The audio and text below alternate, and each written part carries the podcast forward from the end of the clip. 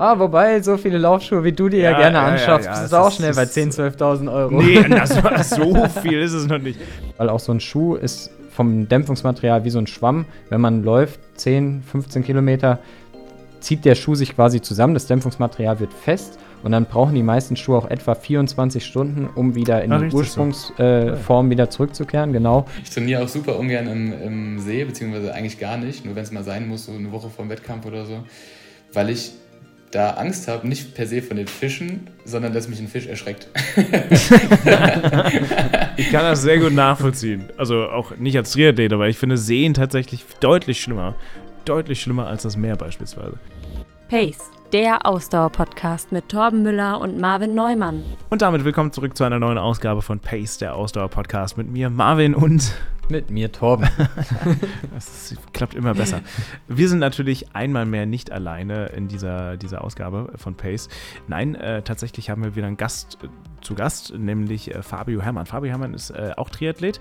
Ähm, ich habe ihm tatsächlich, ich, mein Insta-Algorithmus hat mich ihm zugespült, wenn man das so möchte, und habe ihm äh, ja mein Follow da gelassen und folge ihm schon seit ein paar Monaten, obwohl ich ja eigentlich Läufer bin und tatsächlich gar nicht so viel mit Triathlon am Hut hat. Aber ich finde seine Reise tatsächlich sehr spannend spannend und er dokumentiert auch echt super viel. Tom, wo, worüber haben wir gesprochen? Es war sehr technisch zeitweise. Es war teilweise sehr technisch. Wir haben unter anderem über Laufschuhe gesprochen, ja. was er so für Laufschuhe auch nutzt und wie er das Ganze so einsetzt. Wir haben über seine Ziele gesprochen. Er hat sehr, sehr große Ziele. Ähm, sehr, sehr spannend. Also er äh, hält sich da alles offen, aber auch dazu im Podcast mehr. Worüber haben wir noch gesprochen? Wir haben über den Ironman Hawaii gesprochen. Haie. Wir haben über Haie gesprochen. Schwimmen. Genau. Äh, ja. geschlossene Augen beim Schwimmen. Über sein wunderschönes neues Fahrrad haben wir gesprochen. Oh ja. Ich habe versucht, es zu beschreiben. Ähm, das gelang mir nicht so gut. Und er hat uns ganz viel auch erzählt zu ähm, seinem Erlebnis bei seinem ersten Marathon. Er ist nämlich auch in Frankfurt gestartet. Und äh, wie das so lief, wenn ihr das wissen wollt, äh, hört Bleibt gerne dran. weiter. Genau. ja. Denn wir hören uns jetzt äh, mit Fabio wieder und äh, viel Spaß euch beim Gespräch. Wie wir gerade schon gesagt haben, wir sind nicht alleine hier in dieser Ausgabe heute, sondern wir haben Fabio mit uns äh, sozusagen mit an Bord, mit auf dem Sattel, müsste man wahrscheinlich eher sagen, wenn wir über Triathlon sprechen, denn einmal mehr kein ausgewiesener einziger nur Läufer, sondern auch ein Triathlet. Äh, erstmal hi und schön, dass du mit dabei bist. Hi, ja, danke für die Einladung. Ich freue mich hier zu sein. Bevor wir ein wenig in die Tiefe gehen, was äh, Triathlon betrifft und dein Fokus, der da laufen wäre, oder du hast uns zumindest gesagt, dass das auf jeden Fall eher laufen wäre. Äh, vielleicht kannst du dich einfach nochmal vorstellen. Also, wer bist du, äh, was machst du eigentlich? Ist der Triathlon dein Hauptsport oder dein, andersrum dein Hauptberuf? Oder machst du es doch eher so in Kombination mit Studium, Beruf oder wie auch immer? Ja, gib uns einfach mal einen Einblick und den Zuhörerinnen und Zuhörerinnen, wer du eigentlich bist. Ich bin Student und Triathlet, so würde ich es vielleicht am besten äh, bezeichnen. Ich arbeite auch nebenbei, aber der Fokus, muss man ganz ehrlich sagen, ist äh, in meinem Leben aktuell schon deutlich auf dem Sport. Ähm, Im Triathlon habe ich äh, gestartet 2019, würde ich, das war so ein bisschen fließ, fließender Übergang, aber 2019 würde ich sagen, habe ich mit dem Triathlon gestartet und bin auch direkt Feuer und Flamme gewesen und voll rein, direkt das Trainingsvolumen richtig hoch so wie, so man es am besten nicht machen sollte. Auch am Anfang so ein bisschen drunter gelitten mit Schienbeinkantensyndrom etc. Genau, aber hat dann alles äh, ganz gut funktioniert. Ich habe mich gut gefangen und bin seitdem ambitionierter Altersklassenathlet. Studiere, wie gesagt, noch im Master, bin dann hoffentlich auch bald fertig und arbeite noch in der IT-Beratung als Werkstudent. Genau, und versuche das alles ganz gut unter einen Deckel zu bekommen und trotzdem im Sport Gas zu geben. Und genau wie du gesagt hast, der Fokus so ein bisschen im Laufen, beziehungsweise das macht mir so am, am meisten Spaß, würde ich fast sagen, von den drei Disziplinen. Und da ist es, wo ich mich auch im Rennen meistens überraschen konnte, so mit den, mit den eigenen Leistungen, wo ich nicht damit gerechnet habe, was, was man so rausholen könnte. Ja, wir sind ja beide, äh, oder eigentlich alle drei ja in, in Frankfurt gelaufen. Tom war ja auch mit seinem, ja. äh, äh, als, als Pacemaker tatsächlich auch mit dabei. Ähm, bevor wir dann aber gleich dann aufs Laufen kommen, wir haben bei jedem Gast ein paar erste Einstiegsfragen vorbereitet, die du gerne kurz und knapp beantworten kannst, wenn, du, wenn du möchtest. Ich weiß, es ist immer schwer, aber lass uns die mal so ein bisschen durcharbeiten. Also, ähm, was ist denn eigentlich ja so deine Inspirationsquelle für den Sport vor allem? Oh, Inspiration ist eine gute Sache. Ähm, Kurze Antwort ist schwierig. 2018 hat mich der Sport gecatcht, wo ich die Emotionen gesehen habe an der, an der Ziellinie beim Ironman Frankfurt. Und ich habe gesehen, was es den Leuten gegeben hat. Oder ich habe versucht, mich in Leute reinzufühlen und habe dementsprechend mit dem Sport angefangen. Und das ist auch das, was der Sport mir gibt. Einfach so viel Emotionen, wenn man so viel reinsteckt und genau das wieder zurückbekommt, ähm, ist das irgendwie einfach ein schönes Gefühl, weshalb ich den Sport mache. Warst du eigentlich auch mit dabei 2018? Nee, ich war 2017 beim Ironman Frankfurt ah, das erste Mal am Start, aber 2018 war ich in Zürich. Ja. Ja, siehst du mal, sonst hättest du Tom, Tom damals auch schon gesehen. Ja. ähm, was war denn eigentlich so dein größter Erfolg ähm, auf sportlicher Ebene? Ähm, der größte Erfolg würde ich tatsächlich rein zahlenbasiert jetzt äh, sagen, mein letzter, meine letzte Mitteldistanz, die ich gemacht habe. Das war jetzt nicht unbedingt der größte Erfolg, weil ich sage, hey, die Zeit hat super gepasst per se, sondern weil ich mich im kompletten Rennen selber überraschen konnte und am Ende einen richtig schönen Halbmarathon laufen konnte, der sich wirklich bis Kilometer 19 zumindest sehr gut angefühlt hat. Hinten raus wurde gelitten, aber das muss auch so sein. Aber sonst konnte ich das Rennen super genießen in Erkner beim Ironman 70.3 und hatte Spaß mit der Familie, mit Freunden am, am, Streckenrand und konnte auch den Zieleinlauf noch richtig genießen. Deshalb weil, würde ich sagen, ist es eine Mischung aus sportlichem Erfolg und auch so den, den Spaß mit verbunden im Rennen. Und vom, vom größten Erfolg jetzt zum, vielleicht, vielleicht zum Low Point. Ähm, was hat dich denn mal so richtig ja irgendwie auch niedergeschlagen oder was hat nicht so funktioniert, wie du es dir vorgestellt hast? Ähm, auch eine gute Frage, weil niedergeschlagen würde ich tatsächlich sagen, hat mich im Sport nicht wirklich was, weil ich versuche das auch nicht so an mich ranzulassen, ähm, beziehungsweise es nicht persönlich zu nehmen. Es gibt schlechte Tage im Sport und die gehören dazu. Und dementsprechend habe ich da keinen harten Rückschlag erlitten. Ich habe auch keine große Verletzung. Das hätte ich wahrscheinlich irgendwie als Rückschlag irgendwie ansehen können oder ein Unfall. Ist mir alles zum Glück äh, erspart geblieben.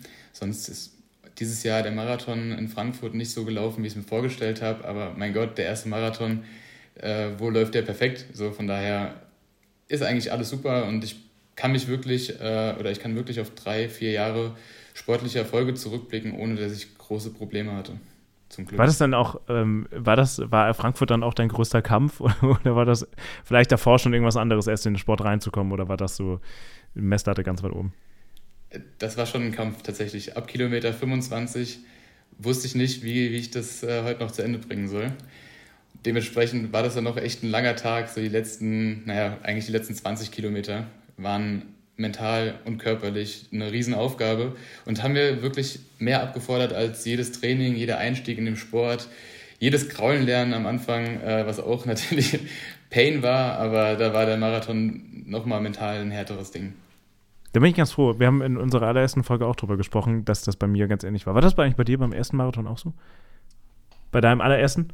Ja, also, ja, wobei da ich da mit anderen äh, Ambitionen damals rangegangen okay. bin. Wir hatten ja schon drüber gesprochen, dass ich den, dass ich kurz vorher dann äh, gebrochenen großen C hatte und äh, dementsprechend das Ding ja relativ locker in Anführungszeichen durchgelaufen bin, weil ich einfach keine zeitlichen Ziele hatte, sondern einfach nur froh war, wenn der Fuß hält. Äh, deshalb war das bei mir kein so krasser Kampf, wie es bei euch beiden, glaube ich, war. Aber wie gesagt, da waren auch noch die zeitlichen Ambitionen andere auch als bei euch beiden zu dem Zeitpunkt. Aber vielleicht noch zur letzten Frage, Fabio. Ähm, wo siehst du dich denn sportlich in fünf Jahren? Wir haben ja schon im Vorgespräch ein bisschen darüber gesprochen. Das heißt, ich weiß schon ungefähr, wo du dich in drei, vier Jahren siehst. Aber in fünf Jahren ist es ja noch mal ein bisschen weiter weg tatsächlich. Mhm. Wie hoch soll ich jetzt pokern? Das ist die, das ist die Frage. so, so hoch es geht. Ähm, nee, das ist tatsächlich auch so eine Sache. Ich lasse den Sport auf mich zukommen und ich setze mir Stand jetzt kein Limit nach oben. Das heißt, ich will so weiterhin viel Zeit in den Sport investieren und habe auch dementsprechend große Ziele. Für was es letztendlich reicht, werde ich sehen. Ähm, ich denke, dass ich, wenn ich so zurückschaue, ganz gute Entwicklungen gemacht habe und wenn ich das aufrechterhalten kann, vielleicht in Zukunft noch mit einem Coach, werde ich da bestimmt noch ein bisschen weiterkommen und werde dann in fünf Jahren, wenn ich jetzt träume, sage ich, ich bin in fünf Jahren bin ich Langdistanzprofi in Deutschland. Das schon? Das, ist schon ein Ziel, oder? Als Traum, ja. als Traum, definiert. Das ist eine Ansage. nee. Wir treffen uns in fünf Jahren nochmal. Äh, Moment, wann? Äh, 9. 9. November 2027. Genau. Ich trage mir das jetzt schon mal hier ein. Pass mal auf, mal. ich habe meinen Kalender hier vor mir. Ich, nur, dass ich das nicht vergesse hier. Warte, warte, warte. Das geht ja ganz Ja, schnell. aber das ist total cool. Also, wenn man ja auch irgendwie groß denken kann, glaube ich, hilft einem das im Ausdauersport auch extrem weiter, als wenn man sich irgendwo auch ein Stück weit da limitiert. Also, ich finde es total cool, eine coole Einstellung und sag niemals nie, da kann ja viel passieren. Genau, deswegen, der, der, Traum ist, der Traum ist definiert und ich setze mir das da kein Limit. Aber wir werden in den nächsten, ich glaube, ich werde in den nächsten zwei bis drei Jahren werde ich so erkennen, wo vielleicht Grenzen auftauchen, wo die ersten Probleme wirklich dann auftauchen oder vielleicht auch nächstes Jahr schon, ich weiß es nicht. Und dann werde ich mit dem Coach daran arbeiten, das äh, weiterzubringen ob du es mir glaubst oder nicht, ich habe tatsächlich am 9. November 2027 gerade meinen iPad-Kalender eingetragen, äh, Fabio Call Pace. Also ich hoffe, dass der Podcast bis dahin besteht und dass du es bis dahin äh, auch äh, immer noch machst und deinen Sport noch machst. Ich werde mich in fünf Jahren selbst erinnert haben, dass wir einen Call vereinbart haben. cool, ich trage mir das auch nachher ein. Äh, und ich hoffe auch, dass ich schicke schick dir zu. Bleibt. Du, hast du, bist, du, bist du bei Apple? Dann kann ich dir das einfach zuschicken als Einladung. ja, genau, ja, mach das auch gerne. Es wäre natürlich extrem geil, wenn, dann, wenn wir dann einen Call vereinbart hätten mit dem Sieger von Hawaii äh, 2027. Ähm, das wäre für uns gut, für dich noch besser. Auf jeden Fall. Achso, ja, das stimmt. Also, Aber, ähm, so, so, so würde ich nicht pokern. da muss man schon realistisch bleiben. Da sind andere länger im Sport. Ist es eigentlich möglich, richtig weit oder wie weit kann man kommen, wenn man irgendwie relativ spät noch in den Sport einsteigt? Und ja, also was sind da die Möglichkeiten und wo sind die Grenzen oder gibt es überhaupt Grenzen? Also, ähm, das Schöne ist ja jetzt erstmal bei Fabius Aussage eben, er hat gesagt, er ist in fünf Jahren Triathlon-Profi. Das Schöne im Triathlon ist ja, dass ein Profi-Dasein eigentlich nur damit gekoppelt ist, sich eine Profi-Lizenz zu kaufen. das heißt, äh, so gesehen so. ist er in einer sehr komfortablen Situation. Er könnte sich einfach in fünf Jahren die Profi-Lizenz kaufen und dann hätte er seine Aussage tatsächlich wahrgemacht, unabhängig davon, ob er dann äh, 13 Stunden für den Ironman brauchen würde oder eben äh, 7 Stunden 40. Ja. Äh, das ist erstmal das Komfortable in seiner Aussage. Leistungstechnisch geht natürlich viel. Also in fünf Jahren, ähm, ich meine, ich habe gesehen, jetzt in Erkner warst du 4 Stunden 19 unterwegs. Und dann wie vielte Mitteldistanz war das jetzt? Die dritte. Die dritte. Die dritte. Also schon wirklich eine sehr, sehr beachtliche Zeit. Also, und wenn du da sagst, äh, so vom Gefühl geht da auch noch deutlich mehr, ist das auf jeden Fall schon mal eine Ansage, kann man wirklich sagen. Ähm, und in fünf Jahren kann viel passieren, aber man muss auch auf jeden Fall so realistisch sein und sagen, dass das verdammt viel harte Arbeit ist und natürlich mit äh, Studium, Job in einem anderen Bereich, der auch, wenn ich das jetzt richtig rausgehört habe, relativ zeitintensiv sein kann, dann äh, schwierig natürlich auch irgendwo zu vereinbaren ist, wenn man halt überlegt, dass es andere Leute gibt, die das halt in Vollzeit machen und halt 30 Stunden die Woche trainieren. Ähm, die Grenzen sind nie, also sind natürlich, es gibt Grenzen, aber man setzt sie meistens eher selbst. Da kann man mit Training schon viel rausholen Inwiefern das realistisch ist, würde ich sehen, wenn ich eine Leistungsdiagnostik mitmachen würde. also ich muss, ich muss sagen, Richard Ringer, sagt er euch was? Ja. Der, der, der Marathon ja, Selbstverständlich, Europa, Europameister. Ja, ja, ja. Deswegen, deswegen will ich Europameister werden. Richard Ringer arbeitet auch noch nebenher. Also ja, ähm, ja also das, das funktioniert schon. Das kann schon funktionieren. Ja, viele Ausdauersportler tatsächlich, die nebenher die, noch die einen Träume, festen Job haben. Die, die, die, Träume kommen hoch, wenn man sich die Langdistanzberichterstattung anschaut und dann den schnellsten Feuerwehrmann äh, Deutschlands, ja. den schnellsten Berater Deutschlands anschaut, die teilweise auch sehr, sehr erfolgreich auf der Langdistanz sind. Äh, genau. Lass uns mal ein bisschen zurückgehen. Nimm uns mal ein bisschen mit ähm, in die Anfänge. Du machst seit 2019 Triathlon. Ähm, das, also ich finde, also das ist jetzt meine Wahrnehmung, ich finde das noch gar nicht so unfassbar lang, ähm, auch für dann die Leistung. Ähm, nimm uns mal mit, bist du irgendwie damit aufgewachsen? Du hast gerade eben gesagt, ich hatte Stimmung begeistert, aber warst du davor schon irgendwie dem Sport? Warst du in deiner Kindheit irgendwie ähm, aktiv oder, oder vielleicht auch in Teilsportarten, also im Laufsport oder Radsport irgendwie aktiv? Gab es da irgendwas oder war das wirklich so, fuck, ich stehe an der Tre Strecke und finde das irgendwie richtig geil, was die da machen? Das war fuck, ich stehe in der Strecke und das ist richtig geil, was sie da machen. Ich war aber auch in der Kindheit aktiv, das äh, gehört schon dazu. Ich, meine Eltern haben mich schon früh irgendwie in jedem Sportverein mal angemeldet und mal gucken, was, was mag der Bub so, was, in welche Richtung kann es gehen. Ich habe dann auch viel ausprobiert. Ich war auch mal ein Jahr im Leichtathletikverein, aber das sind so Sachen, ja, da war ich, ich habe auch Basics mitgenommen, habe da jetzt aber nicht keine, keine Grundlage geschaffen in der Jugend. Außer vielleicht beim Fußballtraining, klar, da läuft man viel.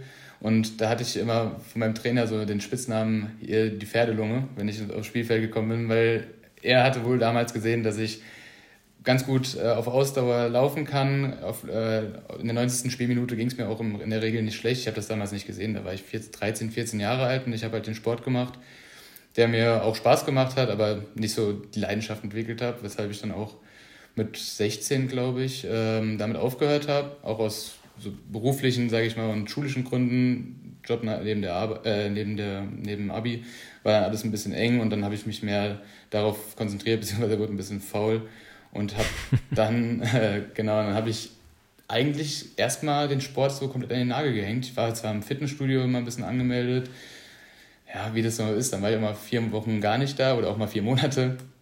Und eins habe ich dir verschwiegen, das, äh, das, da hat mir schon drüber geredet, in den ersten Kontaktpunkte. Ähm, das ist mir noch eingefallen, als ich neun Jahre alt war, glaube ich. 2006 müsste es gewesen sein. Ich bin mir gerade nicht ganz sicher ähm, habe ich beim Iron Kids mitgemacht in Friedberg auf der, auf der Kaiserstraße. Das waren, ich weiß es nicht, einmal die Kaiserstraße, hier so eine, eine Einkaufsstraße, sag ich mal, hoch und runter gefahren mit dem, mit dem Mountainbike damals noch und dann die Laufschuhe und einmal um den Block 300 Meter, 600 Meter, irgendwie sowas und konnte erfolgreich den sechsten Platz, Platz verteidigen. Nice. meine Mutter mir noch die Urkunde zugeschickt letztens. Äh, genau. Das war tatsächlich so vielleicht der größte Berührungspunkt mit dem, mit dem Ausdauersport und mit, mit dem äh, ja, Triathlon. Und dann kam es 2018 durch einen Bekannten, der da gestartet ist. Also mir war das schon bewusst, dass es das gibt, das Triathlon, Triathlon und die Langdistanz. Und der ist dann in Frankfurt gestartet und wir standen am Streckenrand und ich wusste zu dem Zeitpunkt aber auch nicht, ob das Schwimmen als in der Mitte ist oder am Anfang oder ob man am Ende Fahrrad fährt. Das war mir alles so. Ich wusste nur, dass die echt verdammt lang unterwegs sind und dass man da irgendwie zehn Stunden plus Sport macht, was ich verdammt erstaunlich fand. Und dementsprechend groß waren dann auch die Emotionen an der Finishline, die mich dann einfach gecatcht haben.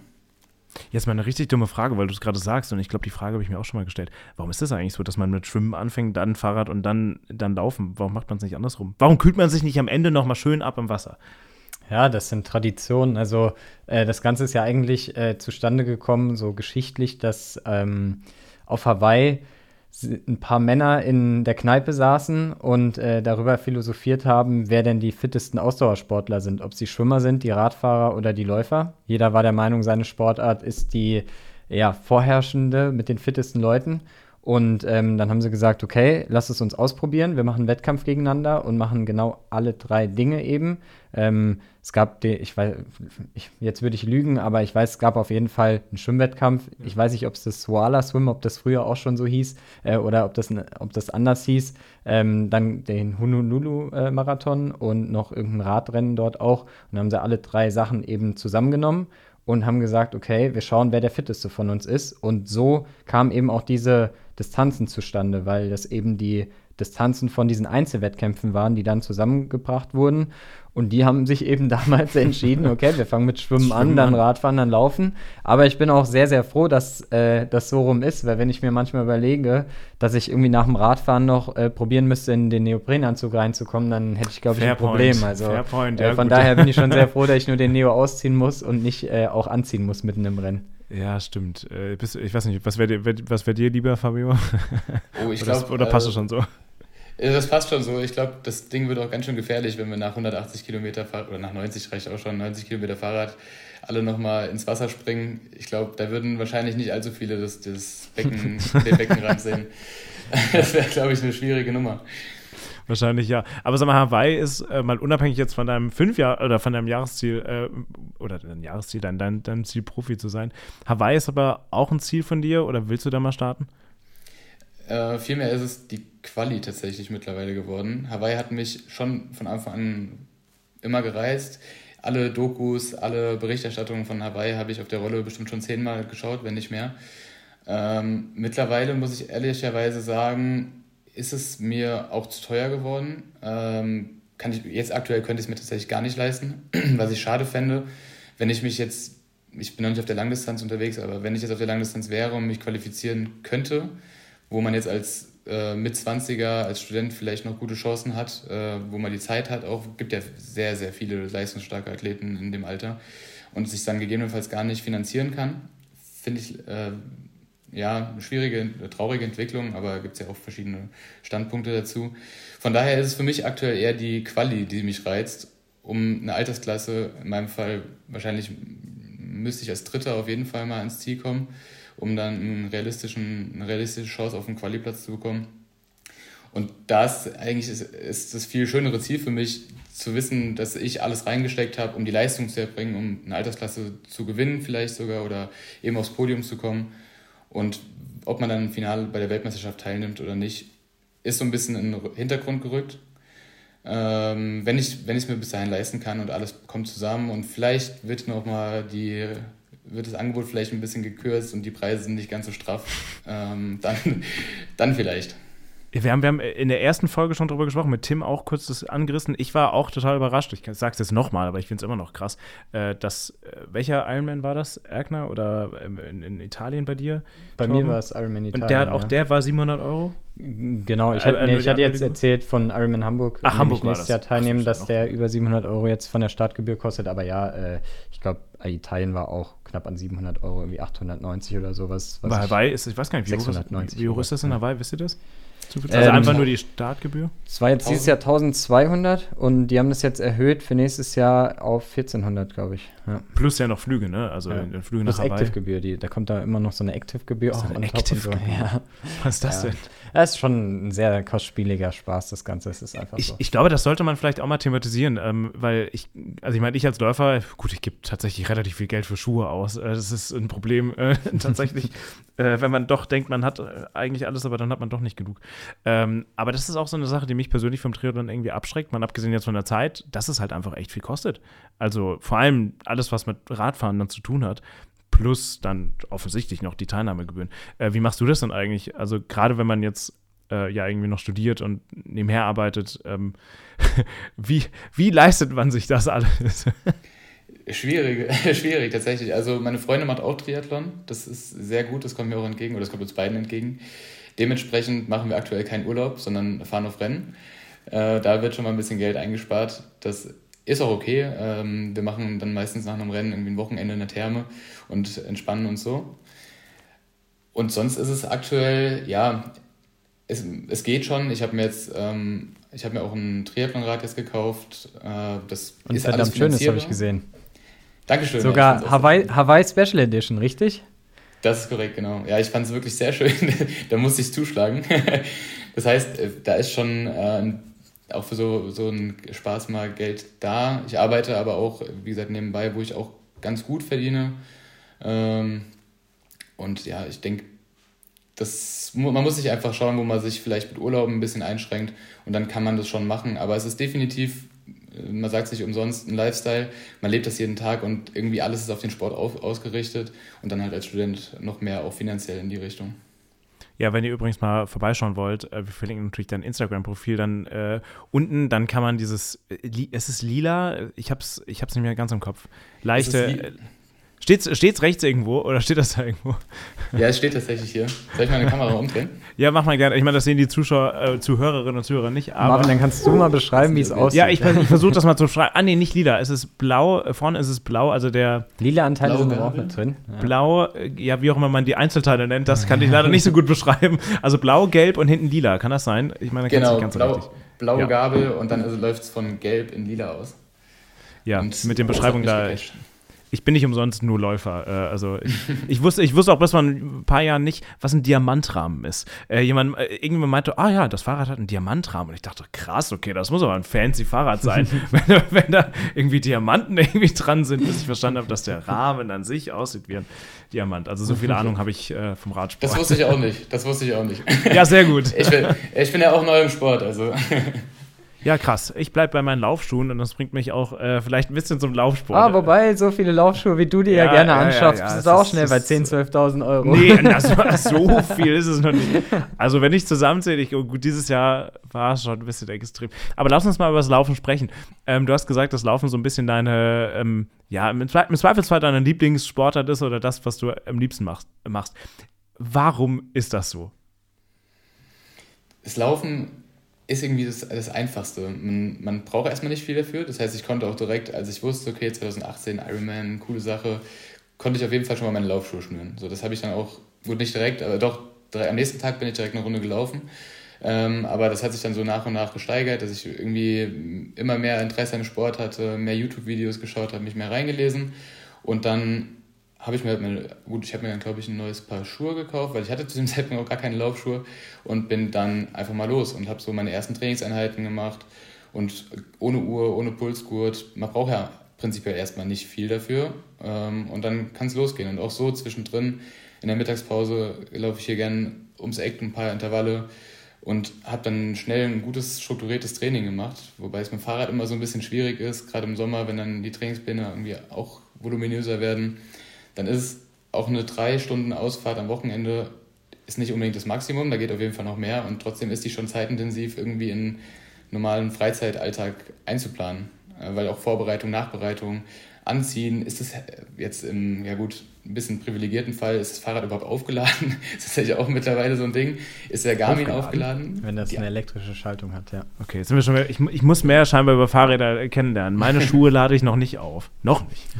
noch nicht, genau.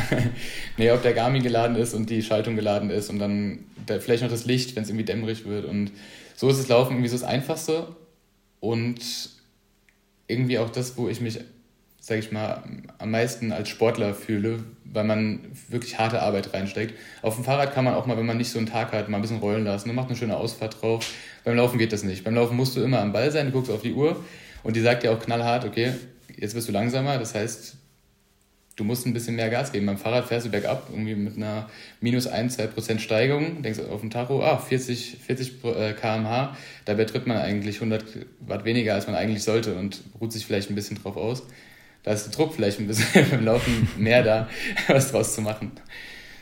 Und, und, du hast aber, du bist ja auf der Mitteldistanz unterwegs, ne? Also im Triathlon. Das heißt, vor allem Halbmarathonläufe. Aber machst du eigentlich auch Halbmarathonläufe losgelöst von, von Triathlons, also Wettbewerben oder, oder eher nicht? Nein, mache ich nicht. Habe ich zweimal versucht, das ist zweimal gescheitert. Ich habe auch schon überlegt, ob ich das mit dem Marathon überhaupt machen sollte. Weil immer, wenn ich einzeln dieses Laufen angegangen habe, hat das nicht funktioniert. Aber warum ähm, ist das ähm, so? Also, was ist so der Unterschied daran? Das, das wundert mich. Ist man nicht so im Rhythmus drin oder wo ist, wo ist die Differenz? Ich, ich weiß es nicht. Ich glaube, bei mir persönlich ist es ein bisschen auch die Aufregung. Ich, wenn ich ins Wasser gehe, kann ich mich, also habe ich nicht so um mich rum. Ich bin voll bei mir. Dann startet der Wettkampf erstmal, sag mal, relativ ruhig. Man hört nicht viel, man zieht so sein, sein Ding durch und kommt dann nach einer halben Stunde erst aus dem Wasser raus. Und dann startet der Tag und man ist schon im Rennen und der Puls ist schon oben. Beim Laufen in Frankfurt ganz speziell habe ich auf die Uhr geschaut, bevor es losging und hatte einen Puls von 139, als ich gestanden habe. Hm, gut, der Tag ist generell nicht so gut gelaufen, aber ich glaube, das ist für gewöhnlich so. Wahrscheinlich auch beim Ironman, bevor ich im Wasser bin. Aber dann werde ich runtergekühlt und alles erstmal in Slow Motion ein bisschen in den Tag starten. Ich glaube, das ist tatsächlich ein großer Faktor, die Aufregung, ein bisschen diese das ein bisschen rauszunehmen im Triathlon. Ist es bei dir auch so eigentlich? Also mir fällt es tatsächlich auch leichter, ähm, beziehungsweise ich finde auch tatsächlich einen Marathon im Ironman leichter als Echt? ein Single-Marathon zu laufen. Das macht doch gar keinen Sinn. Du, ihr seid doch ja, vorher doch. schon. Ich, ich kann es dir auch erklären, viel, warum. Viel also dein Anspruch bei so einem Marathon, wenn du ihn einzeln läufst, ist meistens deutlich höher. Du willst eine deutlich schnellere Zeit laufen. Das führt dazu, dass du dich auch rein physiologisch deutlich näher an deiner individuell anaeroben Schwelle ähm, bewegst, dementsprechend deutlich höheren jetzt sind wir wieder bei meinem Lieblingsthema, Kohlenhydratverbrauch hast. Okay, jetzt musst du ja irgendwas, ein roter Faden langsam so ein Running Gag, ne? Ja. ähm, genau, äh, deutlich höheren Kohlenhydratverbrauch hast. Und das führt dazu, dass es halt einfach auch deutlich härter auf Dauer wird. Ähm, energetisch deutlich härter wird, ähm, die Energie die ganze Zeit reinzubekommen auch. Und dadurch eben auch im Endeffekt du einen höheren Sauerstoffumsatz hast, deine Atmung ist höher. Also alle, dein Körper ist viel mehr auf Strom, als wenn er das ist bei so einem Ironman hinten drauf, wenn du statt irgendwie einer 350er Pace dann in Anführungszeichen nur noch eine 420er Pace läufst. Das ist dann verhältnismäßig für das, was dein Körper leisten muss, relativ langsam in Anführungszeichen, ja. Und das führt eben dazu, dass so ein Marathon, wenn du in Single läufst, also ohne die Vorbelastung, oftmals deutlich äh, härter hinten raus wird als in so einem Ironman. Also auf eine ganz andere Art quasi härter wird. Also halten wir einfach fest, ähm, ich, ich mache viel härtere Arbeit als ihr Triathleten, wenn ich eineinhalb Stunden laufe, als stand, anstatt wenn ihr vier genau. Stunden Sport macht. Oder du acht, neun Stunden Sport machst.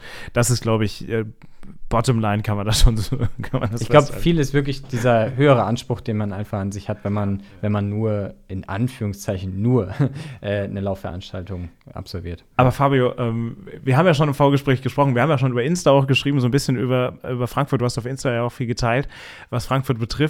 Ähm, das war dein erster Marathon, äh, den du gelaufen, also sowohl als Einzelevent als logischerweise dann auch in einem äh, Triathlon-Event. Ähm, der lief jetzt nicht so nach Plan. Warum? Weil, weil die Vorbereitung lief eigentlich gut, soweit ich das verfolgt habe auf Instagram. Du hast das sehr detailliert geteilt. Besser als Me bei mir. die Vorbereitung ist tatsächlich besser gelaufen als bei dir, wobei es ja bei dir echt unverschuldet war. Ja. Ähm, naja, ich also ich bin, ich, bin, ich bin selbst auf die Kastanie getreten, also. Naja, okay. ähm, nee, ich hatte, ich hatte auch ein bisschen Glück in der Vorbereitung, dass alles gepasst hat. Ich habe meine Laufkilometer relativ stark hochgeschraubt, ziemlich direkt. Und habe das auch alles auf Instagram geteilt, äh, auch bewusst, um mir so ein bisschen Zug zu geben, sage ich mal. Vom, vom Triathlon bin ich immer sowieso fokussiert und weiß, was ich da machen möchte. Marathon war für mich eigentlich ein komplettes Spaßding 2019 oder 2020, als ich mich da angemeldet habe. Ich weiß gerade gar nicht mehr genau, wann, welches Jahr es genau war.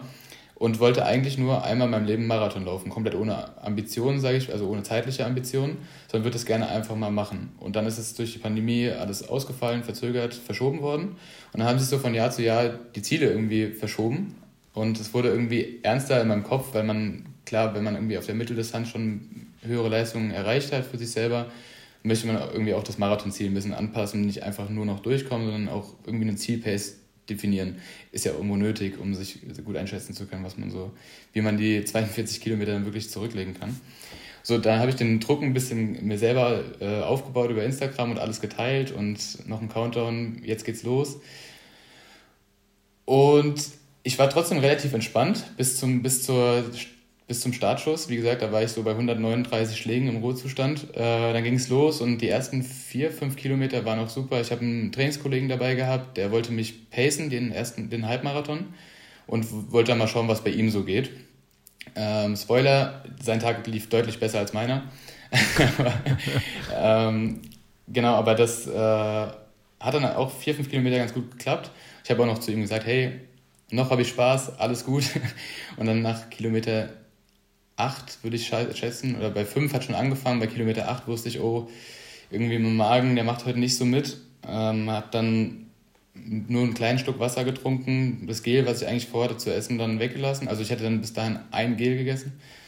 Ähm, wollte dann ab, ich glaube Kilometer 10 war der Plan, in das nächste, ins nächste reinstarten. Das hat dann aber gar nicht funktioniert. Ich habe bei Kilometer 9 eine, eine Gruppe Jungs getroffen, die sich locker unterhalten haben. Äh, dann habe ich gesagt, hier Jungs, ihr seht fit aus und als äh, würdet ihr euch ja auskennen, wisst ihr, wo das nächste Dixie ist. Und die haben auch nur im Kopf geschüttelt, so, nee, leider nicht. Ähm, dann habe ich mich bis dahin, bis ich das nächste Dixie gefunden habe, durchgekämpft, musste da die erste Pause einlegen leider und habe danach dann versucht, ein nächstes Gel zu essen. Das hat auch nicht, also ich wusste schon, als ich es im Mund hatte, irgendwie, es fühlt sich nicht richtig an und habe es dann eigentlich nur ausgespült und wieder ausgespuckt.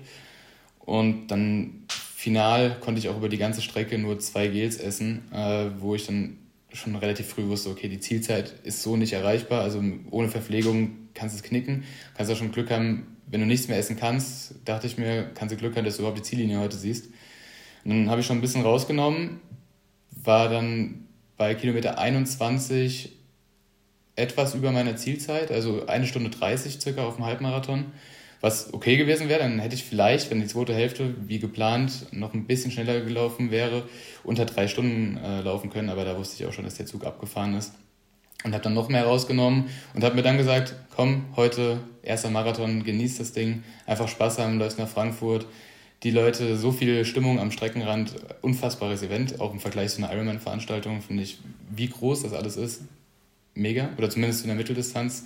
Ähm, ja, das hat dann aber auch ab Kilometer 25 nicht mehr funktioniert. Also ich habe mir vorgenommen, einfach Spaß haben, keinen Druck. Meine Freundin und zwei Kumpels sind noch mit dem Fahrrad neben der Strecke gefahren und haben mich angefeuert bzw. motiviert weiterzumachen.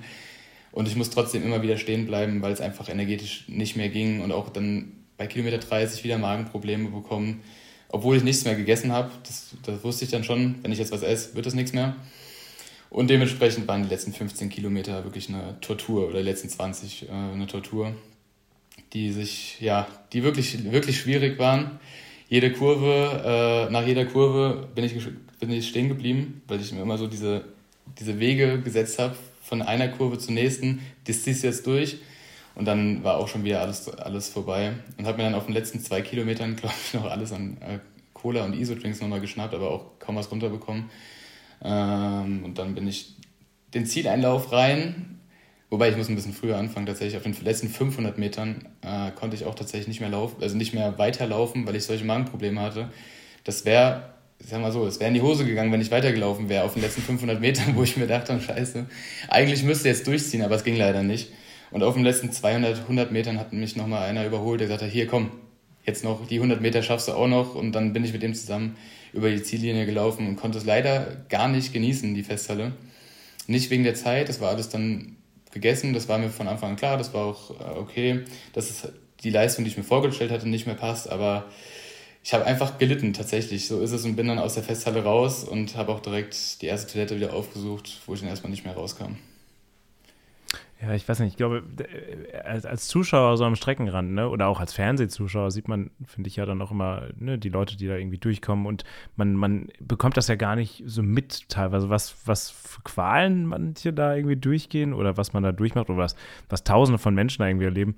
Äh, also Marathon ist schon, ist, also du, ich meine, du hast, wie viel, was waren es jetzt, 15, 16, hast schon einige mitgemacht? Das ist schon nochmal eine Herausforderung, oder? Also, was, was man nicht so oft macht und, äh, ja. Meine erste Erinnerung an Marathon ist, äh, da habe ich selbst noch gar nichts mit dem Ausdauersport zu tun gehabt in dem Sinne, aber mein Vater ist vor einigen, einigen Jahren seinen ersten Marathon gelaufen, auch in Frankfurt. Und äh, ich weiß nicht, wie alt ich da war, lass mich irgendwie 12, 13 gewesen sein. Wir haben ihn natürlich auch unterstützt und saßen in der Festhalle in Frankfurt auch. Und meine Erinnerung an diesen Zieleinlauf ist eigentlich nur, dass die Leute reihenweise ins Ziel kamen und da auf den Teppich gekotzt haben. Oh. Also ja, da sind wir bei den Torturen. Also die Leute äh, machen da teilweise schon böse Sachen mit. Ja. Ja. Aber erstmal übrigens Gratulation, dass du trotzdem durchgezogen hast. Also ich finde, äh, äh, also gerade wenn man, ich, ich hatte dich, glaube ich, auf Insta gefragt, ne, hast du es irgendwie trotzdem noch genießen können und du meinst irgendwie so, ähm, nein. also dementsprechend, äh, und dass du dir noch währenddessen Gedanken darüber gemacht hast, ob du es eigentlich gerade genießt oder nicht und dann zum Schluss kamst, nein.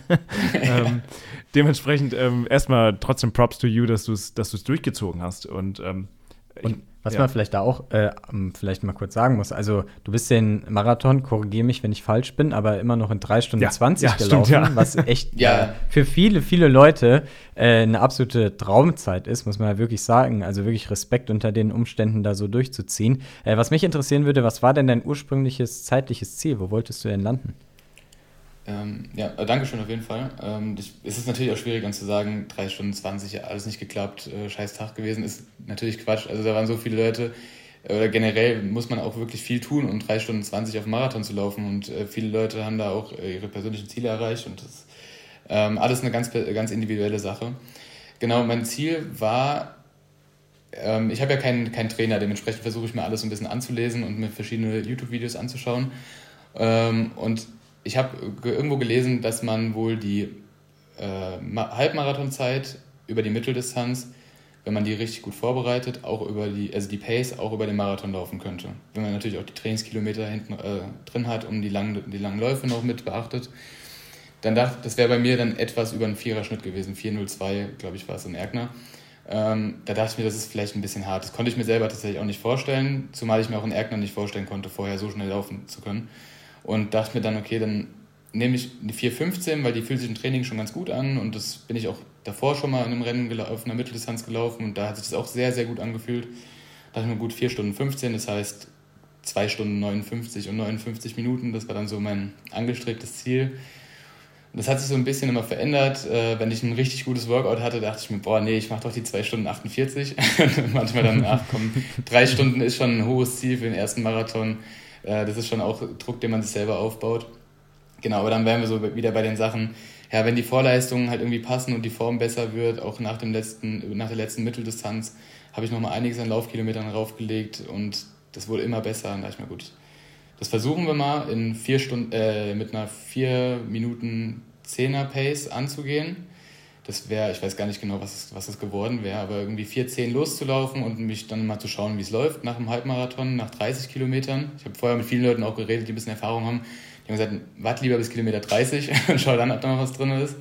Aber ja, so weit bin ich leider gar nicht gekommen. Also ich bin dann nach vier Kilometern bin ich auf eine 4,15, dachte mir, gut, dann wird es halt eine, also ein bisschen abgeschrieben, sage ich mal, wird es halt eine, äh, nur die drei Stunden oder vielleicht ein bisschen drüber, aber da ist auf jeden Fall noch Luft drin und das ist dann wirklich von Kilometer zu Kilometer ist es gedroppt.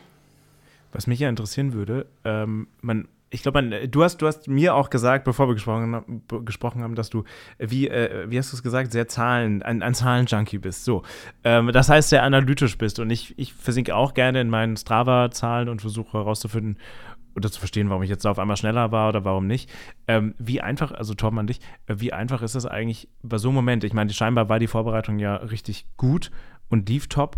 Aber wie einfach ist es eigentlich herauszufinden, was an dem Tag eigentlich konkret schief lief, um es halt nicht nochmal zu machen? Oder ist es halt dann wirklich einfach, ja, Zufall? Oder gibt es ja, irgendwas, was man machen kann? Total schwierig. Also gerade jetzt, äh, wenn ich das richtig verstanden habe, war das ja bei dir auch einfach ein Verdauungsproblem in erster Linie mal, was dann wiederum zu einem energetischen Problem irgendwann geführt hat, weil du dann keine Gels mehr zuführen konntest. Gerade solche Verdauungsthemen sind natürlich immer ganz, ganz schwierig zu sagen. Es kann theoretisch an irgendwelchem Essen, was man im Voraus in den Tagen davor gegessen hat, liegen.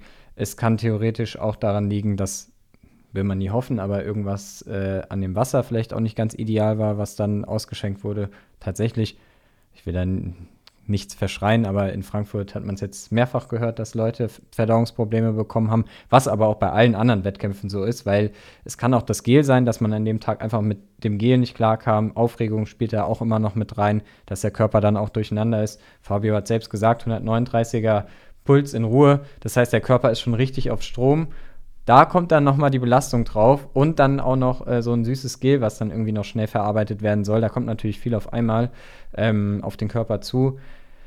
Man kann immer nur probieren auszuschließen, schauen, was könnte vielleicht, was können vielleicht Themen gewesen sein, die äh, dazu geführt haben könnten und diese dann zu bearbeiten, nächstes Mal vielleicht anders zu machen, vielleicht äh, gewisse Lebensmittel in der ähm, an den Tagen davor auch wegzulassen, wenn man eine Vermutung hat, es könnte vielleicht an zum Beispiel Milchprodukten an den Tagen davor gelegen haben oder sonst irgendwas.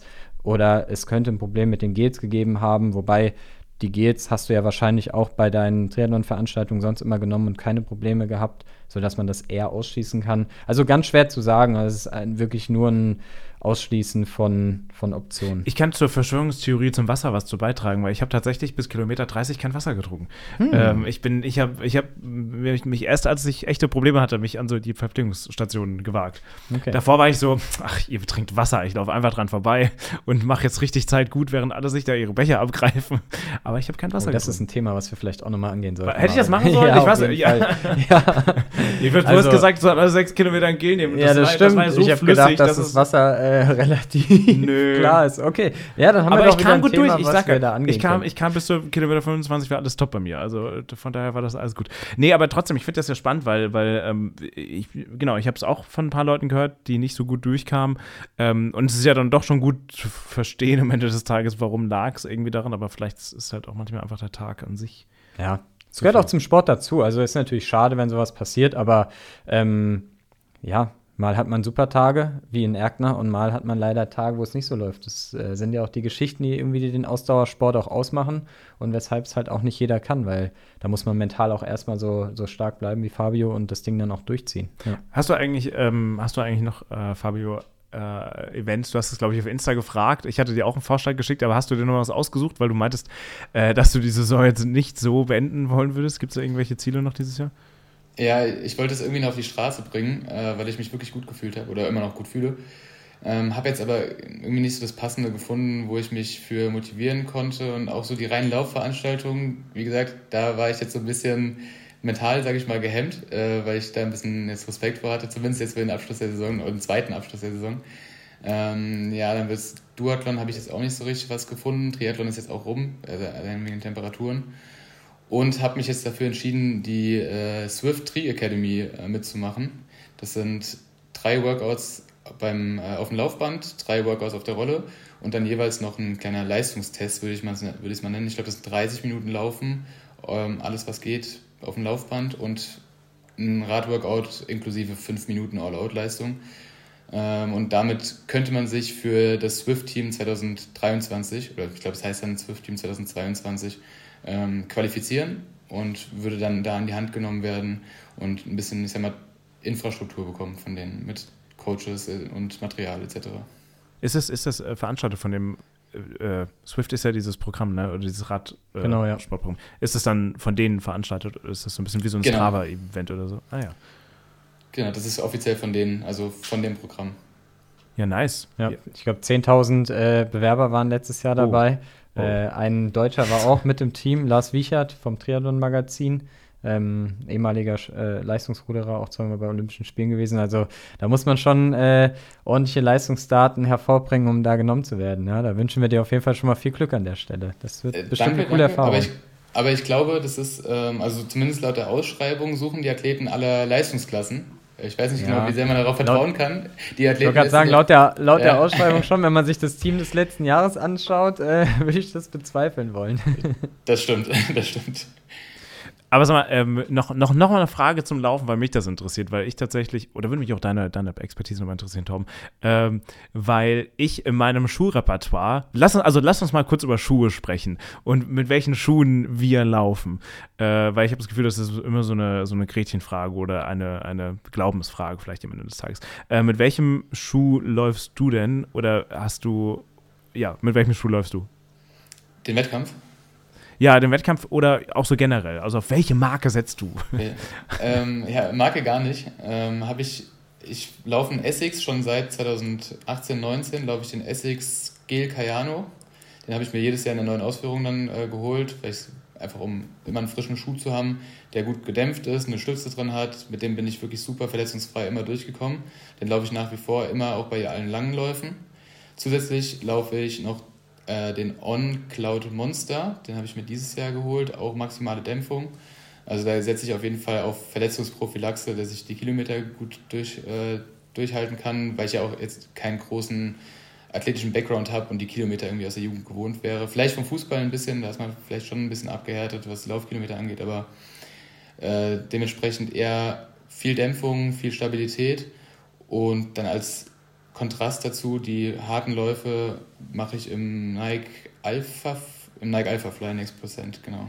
Jetzt diese Saison im Wettkampf bin ich äh, den Saucony. Ähm, Ach, so, Saucony spricht man. Ich dachte, ja, Saucony kommt vom Saucon River. Deshalb Ach so, Saucony. ich dachte, das ist Saucony. Ja. nee, Saucony. Ähm, Shame on me. Endorphin Pro gelaufen, ja, also auch der mit der Carbonsohle. Ich bin sonst immer den Endorphin Speed mit einer Nylonfaserplatte gelaufen.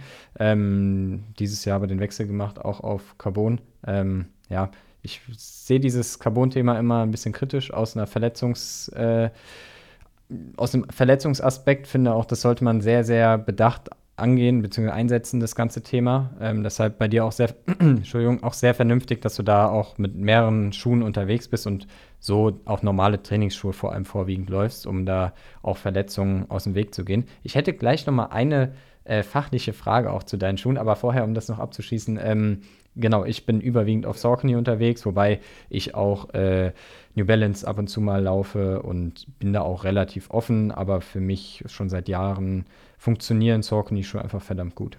Ja. Nice. Ja, ich habe mich nicht festgelegt. Du hast, du hast ich alles, alles, durch die Bank weg. Ja, sehr gut. nee, nee, gut. ich habe nicht. Nee, was habe ich denn jetzt? Ich habe ich hab ein, zwei Ons, aber ehrlich gesagt bin ich nicht so 100% zufrieden. Äh, äh, nee, nee, Quatsch. Nee, Hokas, sorry. Mhm. Ons mit On bin ich tatsächlich zufrieden. Äh, ich weiß, wie heißt er denn? Ich habe den, hab den Namen schon wieder vergessen. Cloud Boom, glaube ich, äh, wenn ich mich nicht täusche, mit, mit der Carbonplatte. Die Hokas und dann noch, ich weiß nicht, was habe ich da noch in meinem Regal hinten stehen? also jetzt neuerdings auch Saucony. Ja, ja, der steht auch noch. Stimmt, und Nikes tatsächlich. Ja, doch, den, den Alpha Fly auch und dann ja. irgendwie noch Next, Percent, Tempo und weiß ich nicht. Äh, also, beim, wenn man hier in Marvins äh, Flur schaut, könnte man meinen, man wäre in einem äh, Sportschuhladen. Ja. das ist schon, ist schon so ein bisschen so. Aber du hast eine technische Frage. Ja, ich habe eine Frage an dich, Fabio. Und zwar, ähm, bei den Schuhen, die du gerade aufgezählt hast, war ja ähm, der äh, Gel Cayano von, von Essex als gestützter Schuh dabei und ähm, der ähm, On Monster ähm, als Neutralschuh und dann auch noch der Alpha Fly als sehr, sehr weicher Carbon-Schuh eben, der gar keine Stabilität ähm, bietet. Wieso genau entscheid oder hast du dich entschieden, auch einen gestützten Schuh mit reinzunehmen, wenn du auch gleichzeitig scheinbar mit Neutralschuhen gut klarkommst? Ähm, hast, also überponierst du nach innen, dass du, dass du da auch das Gefühl hast, du brauchst, wenn du viel und lange läufst und stärker ermüdest, diese Stütze oder was ist der, der Hintergrund? Ja, ich würde auch sagen, dass ich bedingt mit äh, Neutralschuhen zurechtkomme. Mhm. Also den G-Kajano laufe ich seit von Anfang an, da war ich mal bei einer Laufanalyse also der, der Klassiker beim, beim Schuhkauf auf dem Laufband, die Laufanalyse, da wird mir der mitgegeben und war aber auch super von Anfang an. Und wie gesagt, mit dem auch verletzungsfrei gewesen. Dementsprechend halte ich den jetzt auch und es funktioniert. Deswegen never change a running system, so den, der bleibt drin, gerade bei den langen Läufen. Wenn ich aber schneller laufe, das fängt schon an bei einer 440, 430, merke ich, dass ich irgendwie Probleme bekomme mit dem, mit dem Schuh auch. Also da kriege ich so ein bisschen Schienbeinmuskulatur, würde ich jetzt mal sagen. Ich weiß nicht, ob Schienbeinkantensyndrom ist, aber so die Schienbeinmuskulatur ähm, schmerzt leicht. Und da bin ich zum Beispiel mit dem, äh, vor allem mit den Carbon-Schuhen tatsächlich verletz, ähm, ja, weniger verletzungsanfällig, würde ich sagen, bei, den, bei höheren Tempos. Und der Neutralschuh von On, für den habe ich mich entschieden, weil, so ein bisschen vielleicht auch ein Marketing-Ding, wo ich drauf, naja, reingefallen würde ich nicht sagen, aber On auch damit wirkt, dass sie keine Stütze bewusst in ihre Schuhe einbauen, um den Fuß ein bisschen daran zu gewöhnen, sage ich mal, ohne diese Stütze klarzukommen und die Muskulatur so zu trainieren. Und das war der, der Punkt, wo ich gesagt habe, ich will nicht 100% auf diese Stütze angewiesen sein und trotzdem eine gute Dämpfung haben. Deshalb habe ich mir den Schuh geholt. Bin ihn am Anfang relativ viel gelaufen und kam auch nicht so 100% damit zurecht und habe dann irgendwie so ein Mittel gefunden zwischen lange Läufe mit der Stütze bis 10 Kilometer mit, äh, ohne Stütze, Neutralschuh und alles, was richtig schnell ist, eigentlich mit Carbon-Schuh. Und das ist eigentlich so der perfekte Weg. Ich kann mit dem Carbon-Schuh auch 20, auch 40 Kilometer laufen, ohne Probleme zu bekommen. Aber das wäre, glaube ich, tatsächlich mit dem G-Kayano, zumindest bei dem Tempo, wäre das nicht gegangen. Das ist äh, wirklich eine ganz individuelle, individuelle Sache bei verschiedenen Paces und verschiedene Gewichtungen, wie oft ich welchen Schuh anhabe. Also es gibt nicht den einen perfekten Schuh und Laufanalyse ist natürlich super wichtig, aber muss es eigentlich, ich meine, wir sprechen beim Cloud Monster von was hier gerade 130 Euro und die meisten teuren Laufschuhe fangen ja irgendwo bei 100 Euro aufwärts bis 250 300 habe ich noch nicht gesehen, aber 250 Euro an. Ähm, oder habt ihr Schuh für 300? Nee. Also der Alpha Fly ist zumindest UVP ah, stimmt. Nee, bei 300. Ja, der ganz neue, stimmt. Ja, ja, ja, ja stimmt, hast, hast recht. So teuer habe ich mir nicht gekauft. Ähm, nee, aber ähm, mit, reichen auch Schuhe, die bei irgendwie 50 bis 100 Euro liegen? Gibt es da was? Ja, also man muss schon sagen. Auf Einsteiger jetzt, ja, nicht für. Ja, also was da auf jeden Fall wichtig ist, also das ist tatsächlich, sage ich auch immer gern Leuten, äh, wirklich eine Sache, das ist ja wirklich eine Investition in die Gesundheit. Also wenn du dir ein paar ordentliche Laufschuhe holst, dann ja, kannst du gewissen Verletzungen auf jeden Fall vorbeugen, ja, wenn du ein ordentliches Dämpfungssystem, ein ordentliches Dämpfungsmaterial in deinem Schuh drin hast.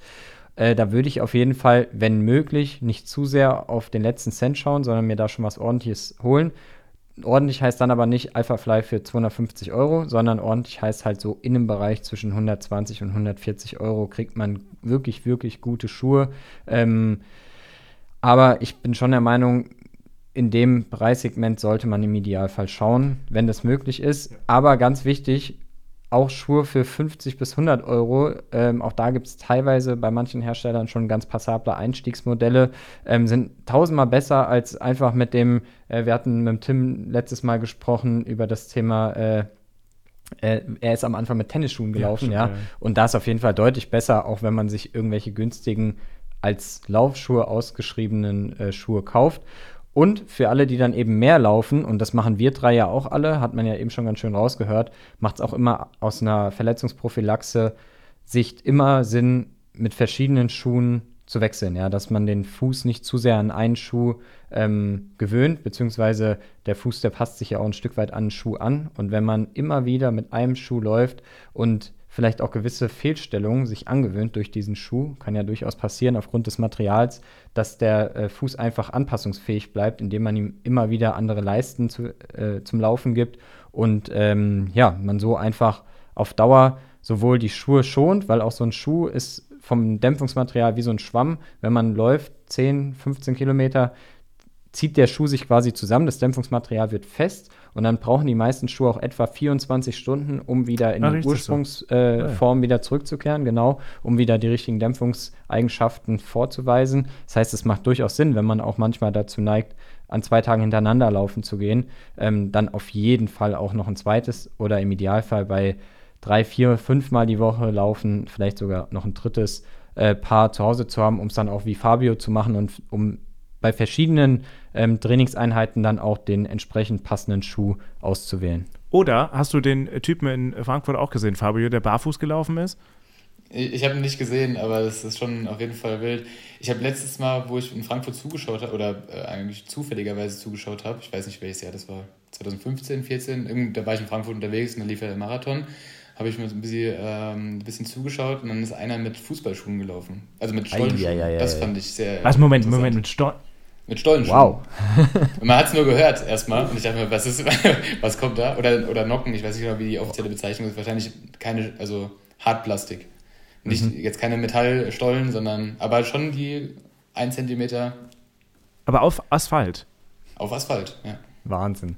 Ja, ist natürlich auch irgendwo immer ein bisschen traurig. Also gut, manche Leute. Äh, vielleicht war es auch eine Challenge. Sind vielleicht auch, ja, vielleicht war es eine Challenge. Manche Leute sind auch unwissend, aber da vielleicht auch immer äh, schauen, dass man, wenn möglich, auch immer irgendwie solche Geschichten auch äh, unterstützt und die Laufschuhe, die wir teilweise dann schon bei uns aussortieren, vielleicht auch irgendwo in Container extra bringt, äh, wo auch Laufschuhe teilweise in nach Afrika oder sonst wohin geschifft werden, weil ja, so schön wie es sich auch anhört, aber die Laufschuhe, die bei uns aussortiert werden, da sind manch andere extrem happy drüber, in Kenia oder sonst wo, äh, wenn sie diese Schuhe noch laufen dürfen. Also da vielleicht auch so ein bisschen schauen, dass man die nicht in die äh, Tonne einfach wirft, sondern schon auch so drüber nachdenkt, wo man dann die Schuhe auch hingeht. Ja, oder wie gesagt, ich sag ja, barfuß laufen. Also ich, ich weiß, also ich glaube, da muss man schon abgehärtet sein, zumindest wenn man auf Asphalt läuft äh, in Frankfurt. Vor allem, wie ist der eigentlich über die Kopfsteinpflaster gelaufen?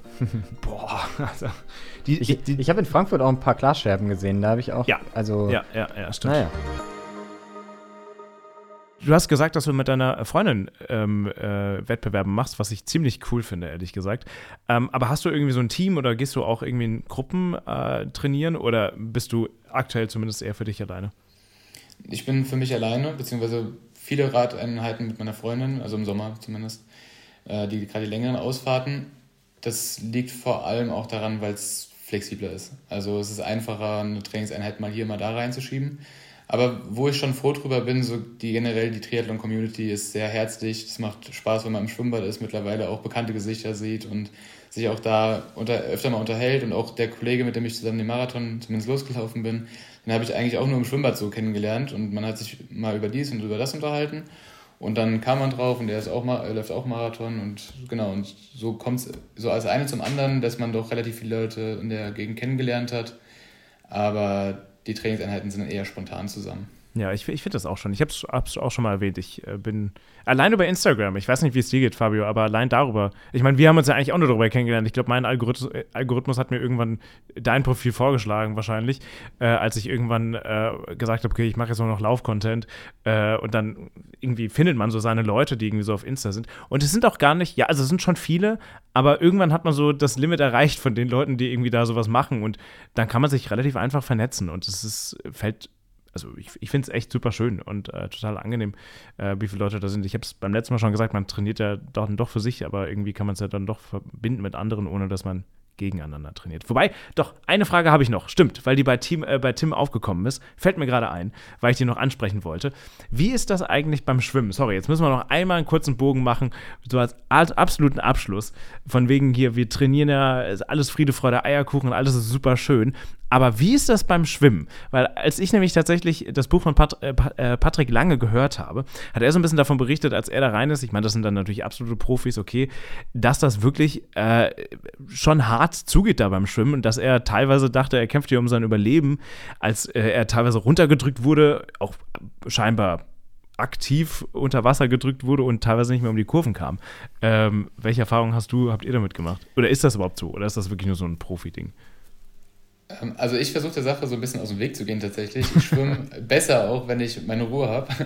Also beim Start ist es natürlich nicht zu vermeiden, dann kommt man schon ins Gemenge. Ähm, ich habe dieses Jahr auch eine olympische Distanz gestartet, wo ich als Topstarter gestartet bin, sollte. Ich, also ich habe mich dafür nicht angemeldet, die haben mich da vorne reingeschoben, dann stand ich bei den schnellsten 100 äh, Leuten dabei.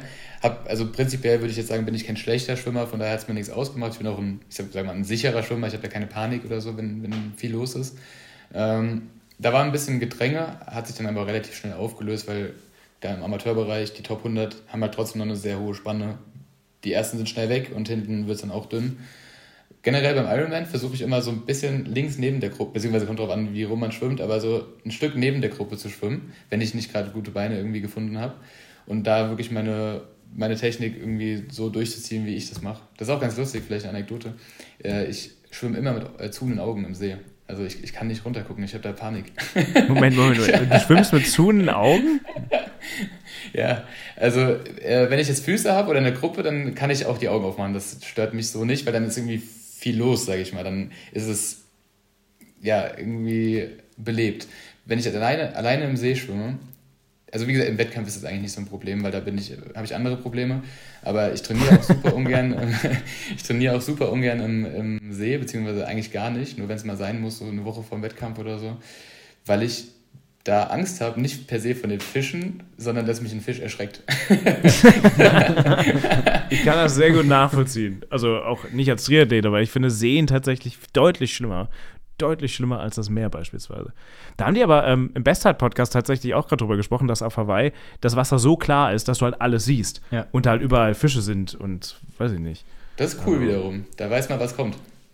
Boah, nee, also ich habe das Gefühl, ich bin im Wasser wirklich, das ist nicht meine Welt. Auch beim Tauchen oder so. Ciao, das ist nicht, nee, ich gehöre da nicht hin. Also ich habe dieses Jahr auch beim äh, Ironman Italien, war ich dann das erste Mal im Meer. Ich mache zwar jetzt schon lang Triathlon, aber irgendwie waren meine Wettkämpfe und Trainings immer nur im See und war das erste Mal im Meer.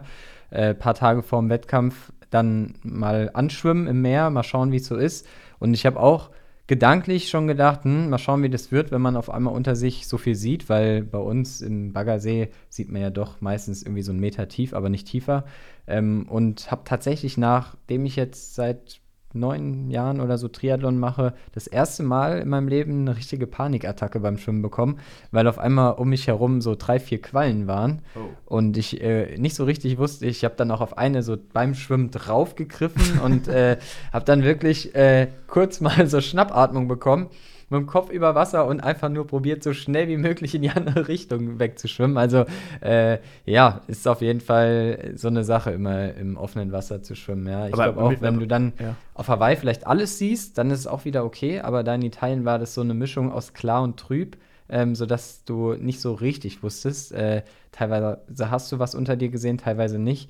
Ähm, wobei im Wettkampf dann zum Glück das Wasser so aufgewühlt war, dass du gar nichts mehr gesehen hast. Das war mir dann wieder lieber, weil das war dann wieder wie im deutschen Baggersee zu schwimmen.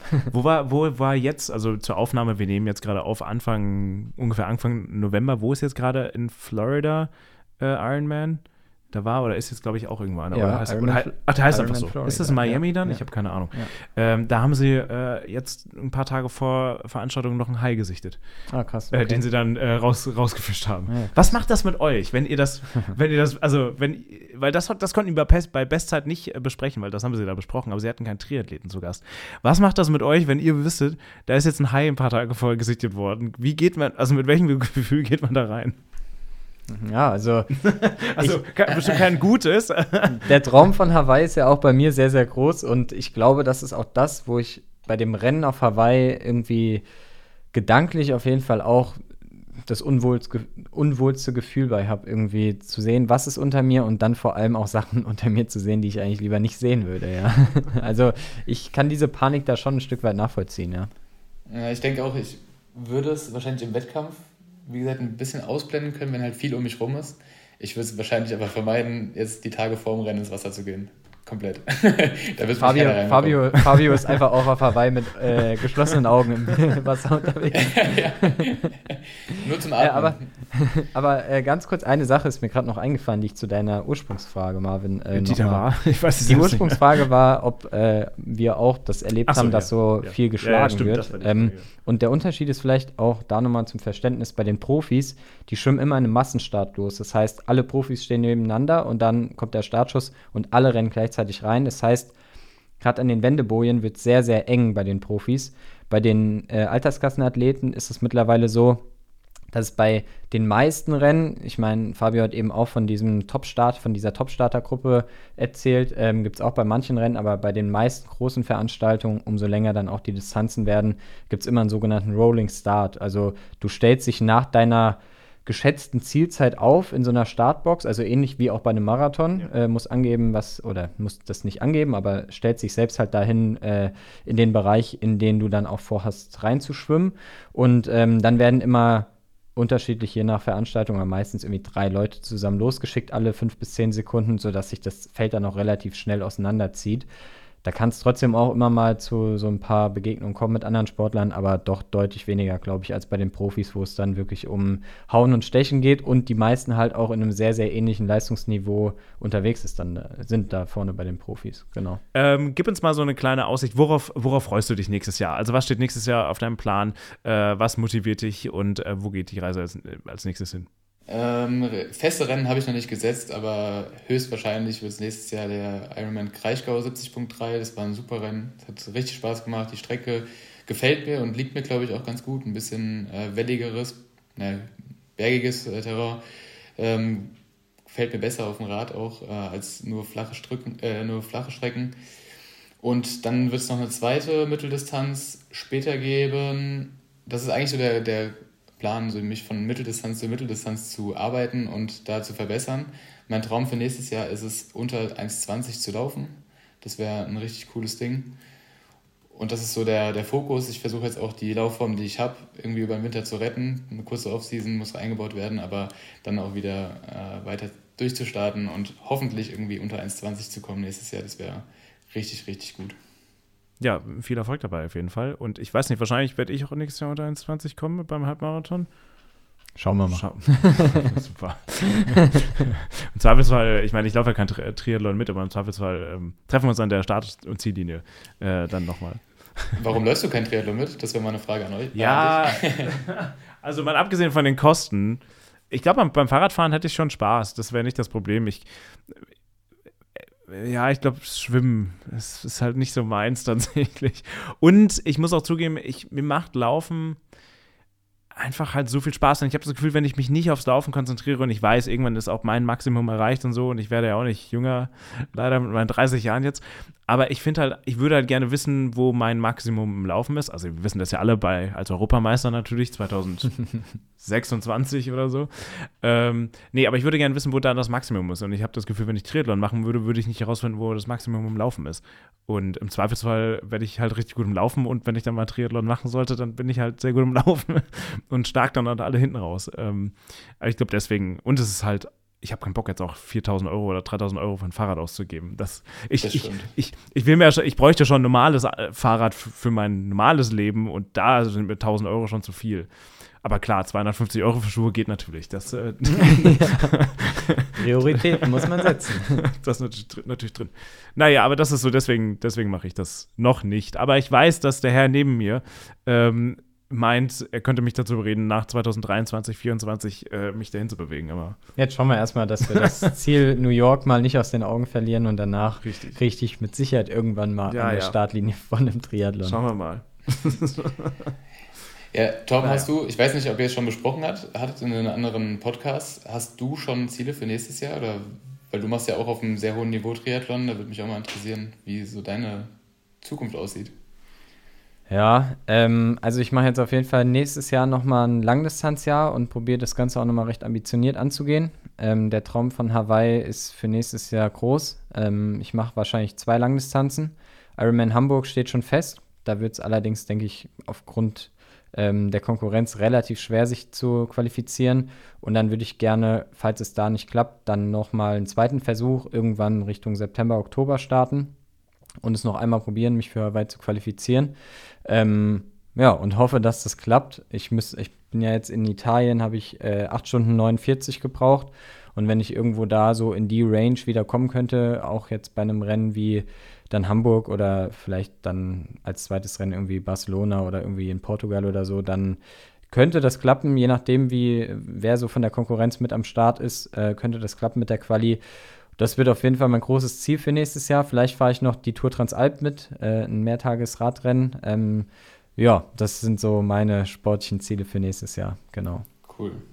Das ist auch schon krass, wenn man überlegt, 8 Stunden 49 ist schon eine Bombenzeit. Das, das hat nicht gelangt für eine, für eine Quali. Normal müsste ja, nee. man meinen, ach ja, unter 9 Stunden, da Hat leider ganz knapp nicht gereicht. Ja, du steckst halt leider nie drin, wie wer so von der Konkurrenz da ist. Und bei einem anderen Rennen reicht es für den Sieg in der Altersklasse und äh, wenn halt drei, vier richtig gute Leute noch am Start sind, dann reicht es manchmal halt auch nur für den fünften Platz in der Alterskasse. Also ja, das ist leider so, aber so ist der Sport, ne?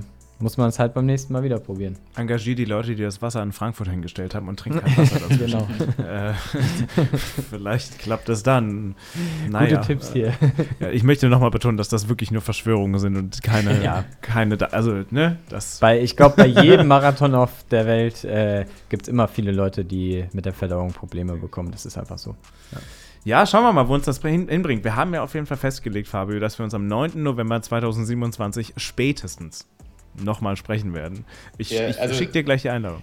Dann weiß ich auch, dass ich mir im Dezember 2026 ähm, irgendwo für 250 Euro die Profilizenz kaufen muss, notfalls. genau, ja. Richtig. Richtig. Ja, ähm, vielen Dank dir auf jeden Fall für deine Zeit, für deine Antworten und die Einblicke und ähm, spannend auch ähm, zu erfahren mit dem äh, Blind, äh, ähm, ja, äh, Blindschwimmen tatsächlich. Ähm, Finde ich, fand ich sehr, sehr unterhaltsam. Also vielen Dank für deine Zeit und viel Erfolg dir äh, bei deinen nächsten Events und ja, wir sprechen uns ja dann wieder, spätestens in fünf Jahren. Ganz genau, super. Vielen Dank für die Einladung und euch beiden auch viel Erfolg bei euren Challenges für nächstes Jahr. Vielen Dank dafür. Merci, merci. Bis dann. Ciao, ciao.